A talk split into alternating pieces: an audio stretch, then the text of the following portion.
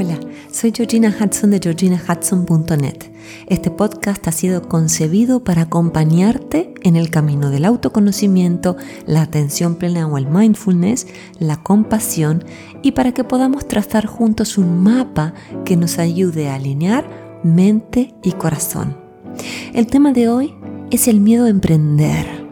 Para más información sobre lo que hago y sobre mí, te invito a visitar mi web www.georginahudson.net o mi cuenta de Instagram Georgina Hudson G. Hola, hola, ¿cómo estás? Feliz semana. El tema que nos convoca hoy lo he tratado mucho con mis clientes y también con amigos y conocidos y dije, esto va al podcast, como siempre hago. A muchos, pensando, ¿no? Este tema, ¿no? A muchos la pandemia los ha urgido a reinventarse o porque han perdido su trabajo o porque han perdido ingresos, ¿no es cierto? Pero ya hay otros que traían desde hace un tiempo el deseo de empezar un nuevo camino laboral, pero lo empujaban hacia abajo en pos de lo conocido. Hay algo que atemoriza y bloquea cuando después de un análisis prudencial, porque la prudencia es muy pero muy buena, de todos los aspectos del nuevo emprendimiento, persiste la inacción. Y eso es lo que vamos a explorar hoy. Y, me hace acordar mucho a las seis necesidades humanas que describe mi mentor en coaching, Tony Robbins. La primera es seguridad y certeza. La segunda necesidad humana es la variedad. La tercera la significancia y la importancia.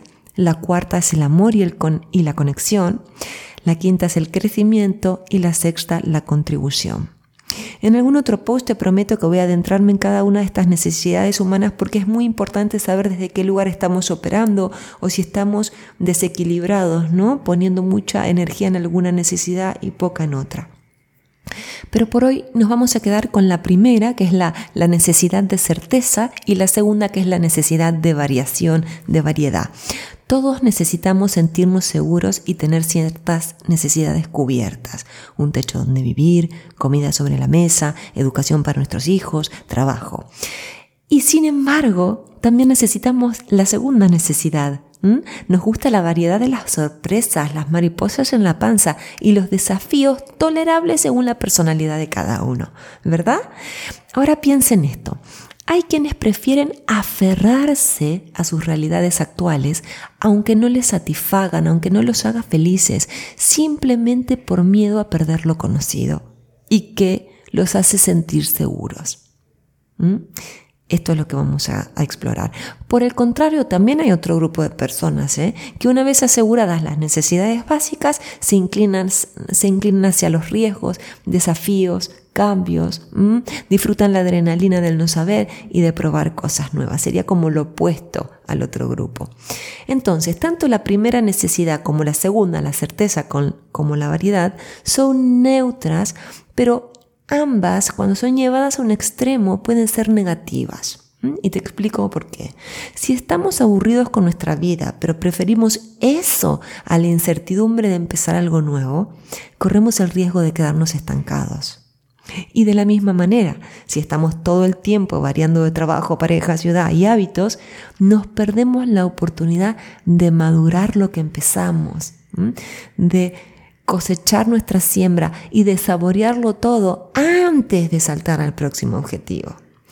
Tony Robbins nos dice algo que me encanta. La calidad de nuestra vida depende de qué tanta incertidumbre podemos tolerar. Y adhiero a esta idea 100% porque como siempre digo en este espacio, la certeza absoluta no existe. Podemos intentar tener nuestra vida bajo control, pero esta nos va a sorprender y si no hacemos un buen trabajo sobre nosotros mismos, nos puede desestabilizar. El control, tenemos que entender, es solo una ilusión. Nosotros nos convencemos y creemos que si pensamos todo hasta el hartazgo y lo analizamos desde todo ángulo, nos vamos a evitar frustraciones futuras. Pero la vida no es así. El resultado del control y del perfeccionismo, lamentablemente, son el estrés y la ansiedad. Y no creo que tú quieras eso. Entonces, lo importante es aprender a gestionar la incomodidad que trae aparejada cierta incertidumbre, porque seguro que va a aparecer, y sobre todo cuando empecemos a emprender, que es lo desconocido. pero también necesario. Y, te invito a que pienses y recuerdes en el día que empezaste, por ejemplo, un curso o algún trabajo, o hasta cuando fuiste al encuentro de alguien que recién empezabas a conocer. Trata de visualizarlo. ¿No sentiste algo en la garganta, el pecho o el estómago? Y nombro estos lugares porque suelen ser los preferidos del miedo.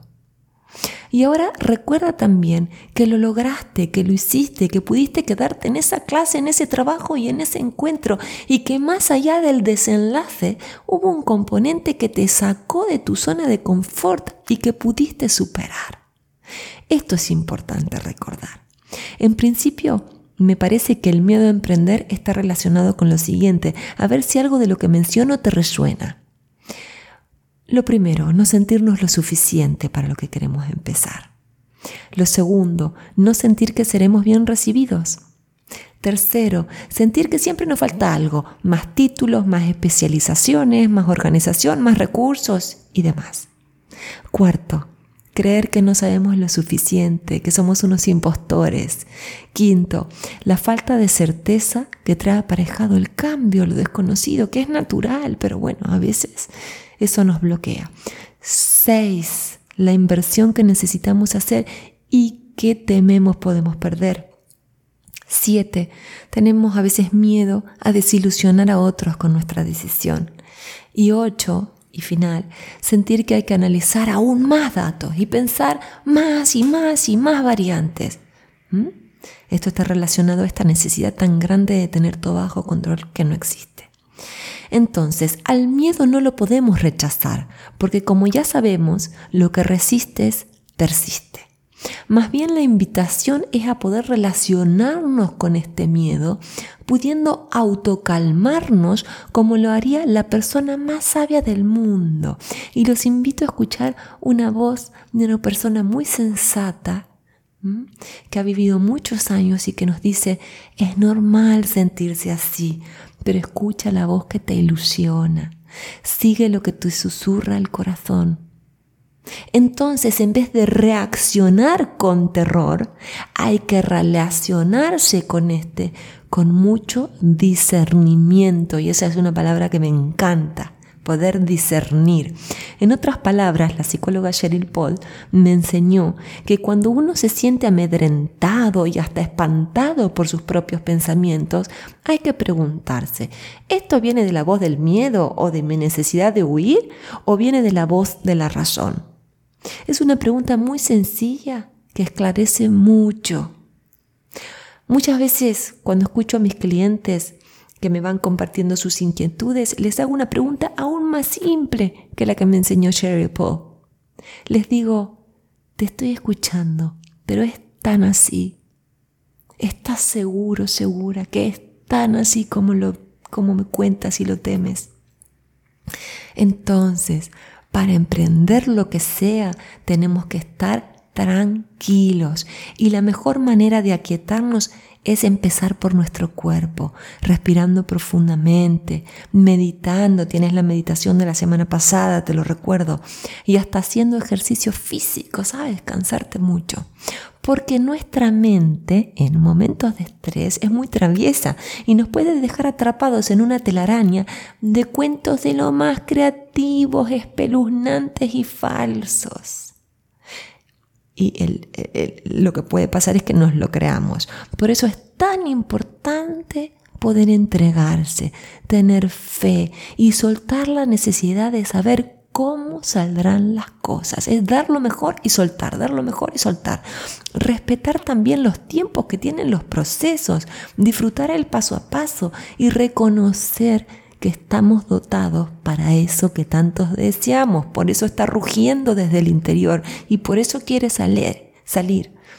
Y si te estás preguntando, ¿y si tengo un tropiezo, qué voy a hacer? ¿No? Y eso te tira para atrás. ¿Sabes qué haces? Te levantas y te sacudes, porque el que hace se puede equivocar y también puede utilizar esa situación para aprender. En cambio, el que no hace no se equivoca, pero se queda llorando y con las ganas. Eso es lo que pasa. Optemos por el progreso y no lo perfecto, ya que este último, como te digo siempre, no existe. Christine Neff, la investigadora y pionera del concepto de autocompasión, nos habla de dos clases de esta. Una es la autocompasión tierna, es aceptar lo que nos pasa y ofrecernos confort en momentos desafiantes. Y la otra es la autocompasión feroz que me parece muy interesante, que es la capacidad de protegernos, nutrirnos y motivarnos para la acción como lo haría una madre osa, defendiendo a sus cachorritos del peligro o buscando la manera de alimentarlos. ¿Mm? Entonces, una combinación de ambos tipos de autocompasión, tierna y feroz, la capacidad de bajarle el volumen a nuestras tendencias perfeccionistas y controladoras y la habilidad de calmar nuestro cuerpo en momentos de mucha tensión, nos va a ayudar a aflojar los miedos que nos acechan cuando empezamos algo nuevo, de cualquier índole. Yo aquí le estoy dando un enfoque laboral, pero puede ser de cualquier índole. Pema Chodron dice algo que uso de lema y que lo verás en mi página web. El momento de empezar es ahora, porque siempre parece que el momento de empezar será mañana cuando tenga esto listo. No, el momento de empezar es ahora, porque ya lo analizaste, porque tú perteneces a esta comunidad de gente sensata y sensible y ya lo has sobreanalizado. Como dije, la prudencia es necesaria, pero una vez que lo analizaste en exceso, basta. Otra cosa, si sientes que solo o sola no puedes, invierte en ti y pide ayuda para desbloquearte y salir adelante. Esa inversión te la agradecerás el resto de tu vida. Así que espero que esto te haya ayudado, te haya dado fuerzas y si sabes de alguien que le podría venir bien este blog, invítalo a suscribirse, porque así tendremos puentes para ayudarnos los unos a los otros en este camino tan maravilloso del autoconocimiento y el crecimiento personal. Recuerda que también nos puedes seguir en Spotify y Apple Podcasts como Georgina Hudson Transformational Coach. Te mando un fuerte abrazo y vamos hacia adelante.